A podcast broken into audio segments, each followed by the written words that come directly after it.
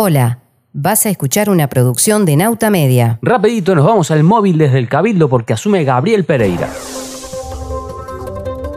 Gracias estudios, nos enganchamos con las palabras del presidente de la Cámara de Diputados, el señor Palomeque. Hago votos al Ser Supremo para que, iluminando a vuestra excelencia, señor presidente Pereira, le quepa la gloria de que no se oiga de boca ni se lean en ningún corazón oriental los títulos devorantes y desastrosos de blanco o colorado, conservador o florista. Gracias al móvil desde el legislativo, fue una gran antesala para el tema de hoy. Amigas nautas, amigos nautas, hoy vamos a hablar de fusionistas, caudillos y doctores.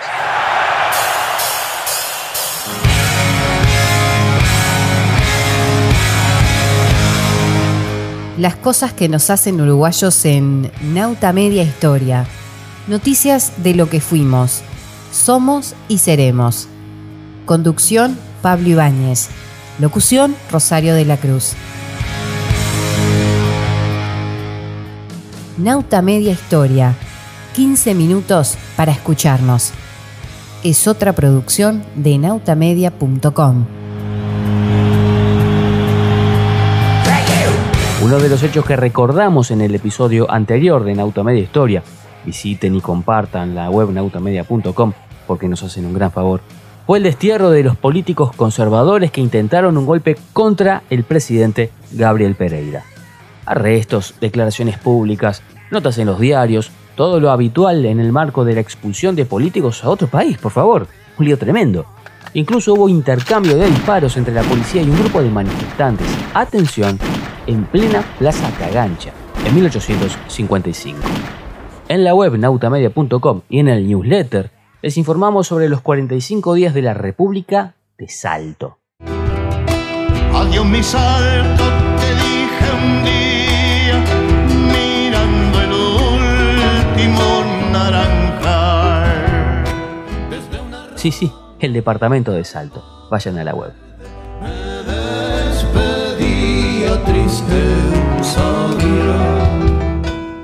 Algo similar ocurrió en Tacuarembó, cuando los enviados de Montevideo se encontraron con la resistencia de los locales, con barricadas por las calles.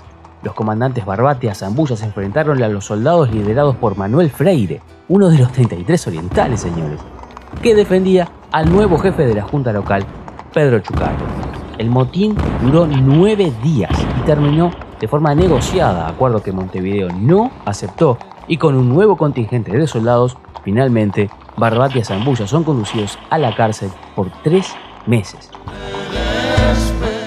Y después, bueno, el gobierno de Pereira siguió desterrando. Y después vino la interna con Manuel Oribe. Y después vino Venancio Flores, ya instalado en Argentina, que se declara integrante del Partido Conservador. Y chau pacto entre caudillos para sostener a Pereira. Mándeme el nombre paisano de la amistad de nosotros, un par de botas de potro bien graneaditas a mano. De cara a las elecciones de 1857 para el Parlamento y para otros cargos locales, Pereira perdona a varios militares y los repone en sus funciones, un poco para calmar las aguas. Pero la bronca estaba instalada. Habíamos dicho que Pereira intentó la formación de un club político propio que le diera respaldo a las políticas oficialistas. Así fue que se fundó el Club de la Unión.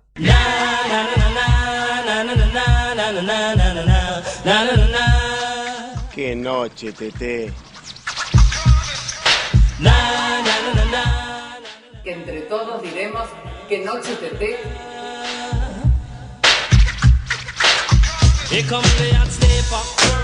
Entre los más destacados figuraron, atención, Atención ustedes, en la puerta que voy a pasar lista. El general Anacleto Medina, presente. Bienvenido el fundador del club, ¿eh? Muy linda noche de encuentro, gente, amigos que tenemos acá. Adelante el general Brito del Pino. Presente. Don Manuel Basilio Bustamante. Presente. Don Luis Lamas. Presente. Don Mateo Magariños. Presente. Ah, ¿Dónde está? Presente. ¿Dónde está usted que no lo veo? A ver. sí, acá está. Acá. Muy bien, muy bien, muy bien. Cándido Juan Co. Presente. Julio Pereira, Manuel Rasquín, José Palomeque, Juan José Durán, Antonio de las Carreras, José Vázquez Sagastume. Y sigue pasando en esta maravillosa alfombra roja del Club de la Unión. entre todos diremos que Noche TT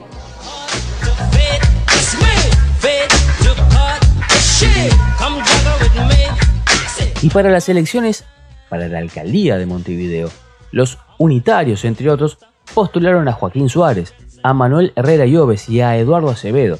Si observan en este listado de nombres, hay blancos y hay colorados.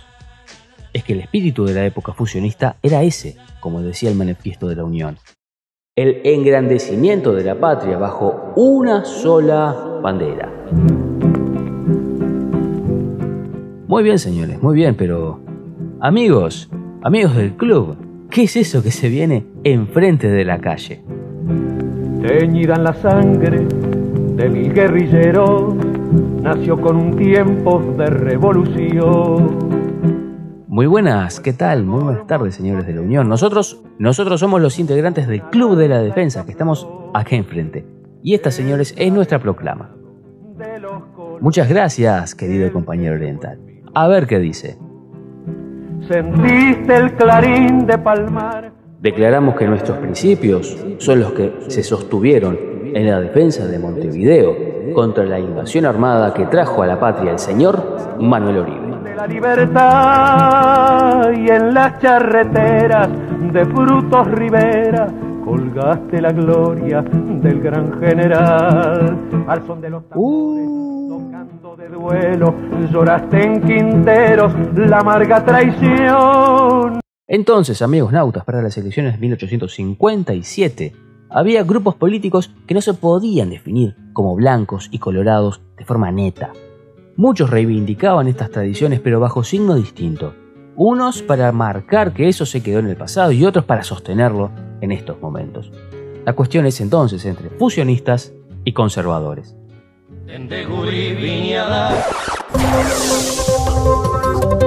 Amigos nautas, tenemos un flash informativo urgente. En su casa de Paso Molino falleció este 12 de noviembre de 1857 el general Manuel Oribe.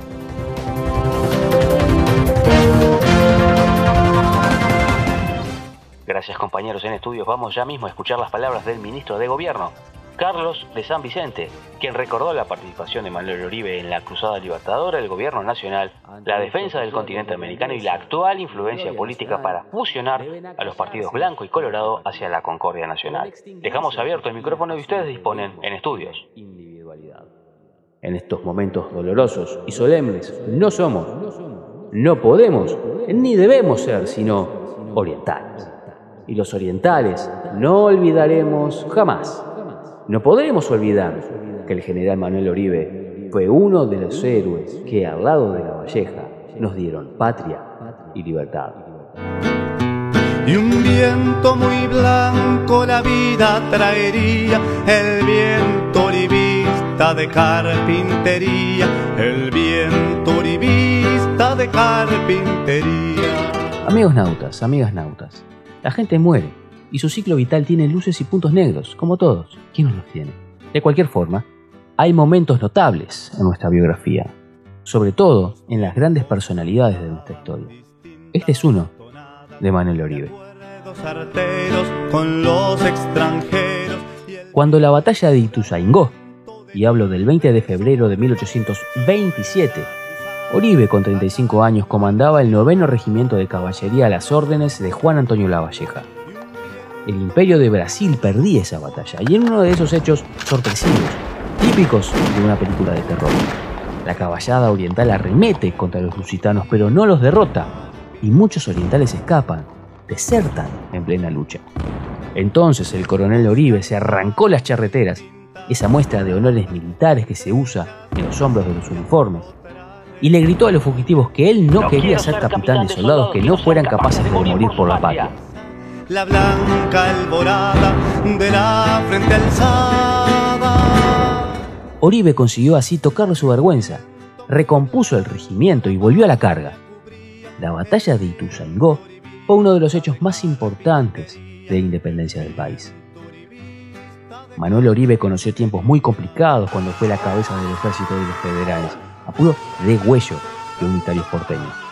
Montó un gobierno y una estructura de país prácticamente de cero entre los barrios Cerrito, Unión y Buceo. y al final de sus días tenía resto para apadrinar a sus partidarios, como le endilgó la prensa de Buenos Aires. Luego intentó competir contra Pereira, pero fue derrotado por la política de fusionismo, por el Club de la Unión, que también integraron blancos en el marco de la disputa muda entre caudillos y doctores, y finalmente por la tuberculosis. El viento La memoria de Manuel Oribe provoca reacciones en todos los tiempos. Por ejemplo, Bache y Ordóñez siempre declaró que ser colorado era odiar la tradición de Rosas y de Oribe. Es decir, una definición de lo colorado más vinculada a lo blanco de lo colorado.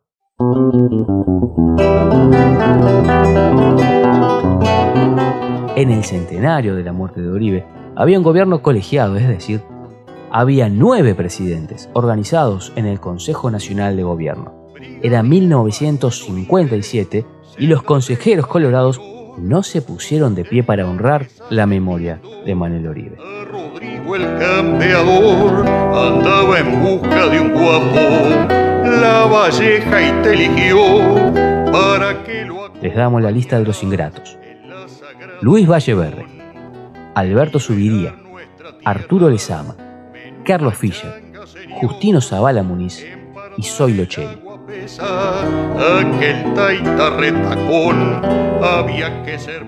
Para terminar, les leo un fragmento del libro sobre los blancos de la obra Partidos y Movimientos Políticos en Uruguay, de José Rilla y Jaime Ayafé. En este tomo, Clarel de los Santos dice: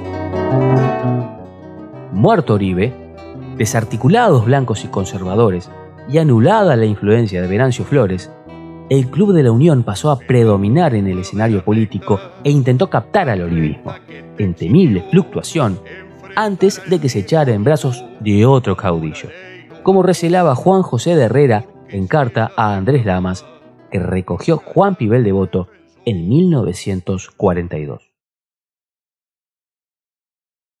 Bueno, tras un minuto de silencio, prosigamos con el gobierno de Pereira que se apresta a organizar, y como era costumbre, fraguar las elecciones de 1857.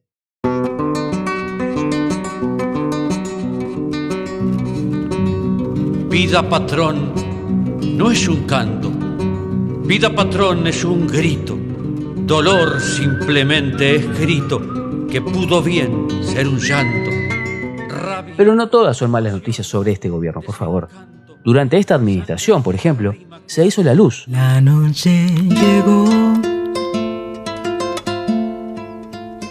Otro día más. Caminando solo. Por esta ciudad. Porque se inauguraron los nuevos faroles a gas a instancia de Mario Isola, un italiano que se radicó en la capital uruguaya con sus estudios de química y farmacia bajo el brazo. Se compró una botica en 1851 y tenía todo para instalar el alumbrado a gas en 1853, pero, adivinen, las guerras internas pospusieron el proyecto. No sé qué hacer para encontrar la fuerza. Finalmente este milagro de la ciencia llegó al país, pero muchos se endilgaron al gas, la propagación de la fiebre amarilla que es justamente el primer capítulo de Nautamedia Historia. ¿Se acuerdan del especial peste?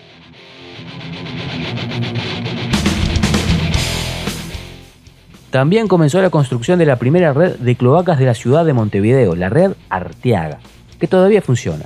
Un avance impresionante para la época.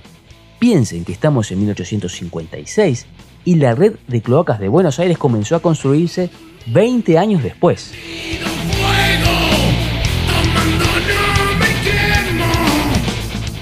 Y saludamos a los amigos y las amigas nautas que nos escuchan desde Florida porque en este periodo de gobierno nació su departamento. Sin embargo, las disputas políticas tienen un episodio trágico, dramático, en la hecatombe de Quinteros de 1858.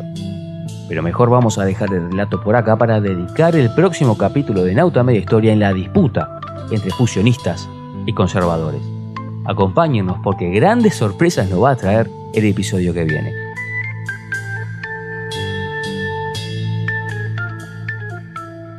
Anótense en el Spotify, en iBox, en las plataformas que más les guste y súmense al newsletter que los próximos capítulos van a tener mucho.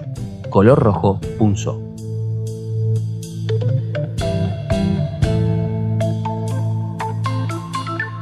Gracias por acompañarnos. Si querés más contenidos, estamos en nautamedia.com.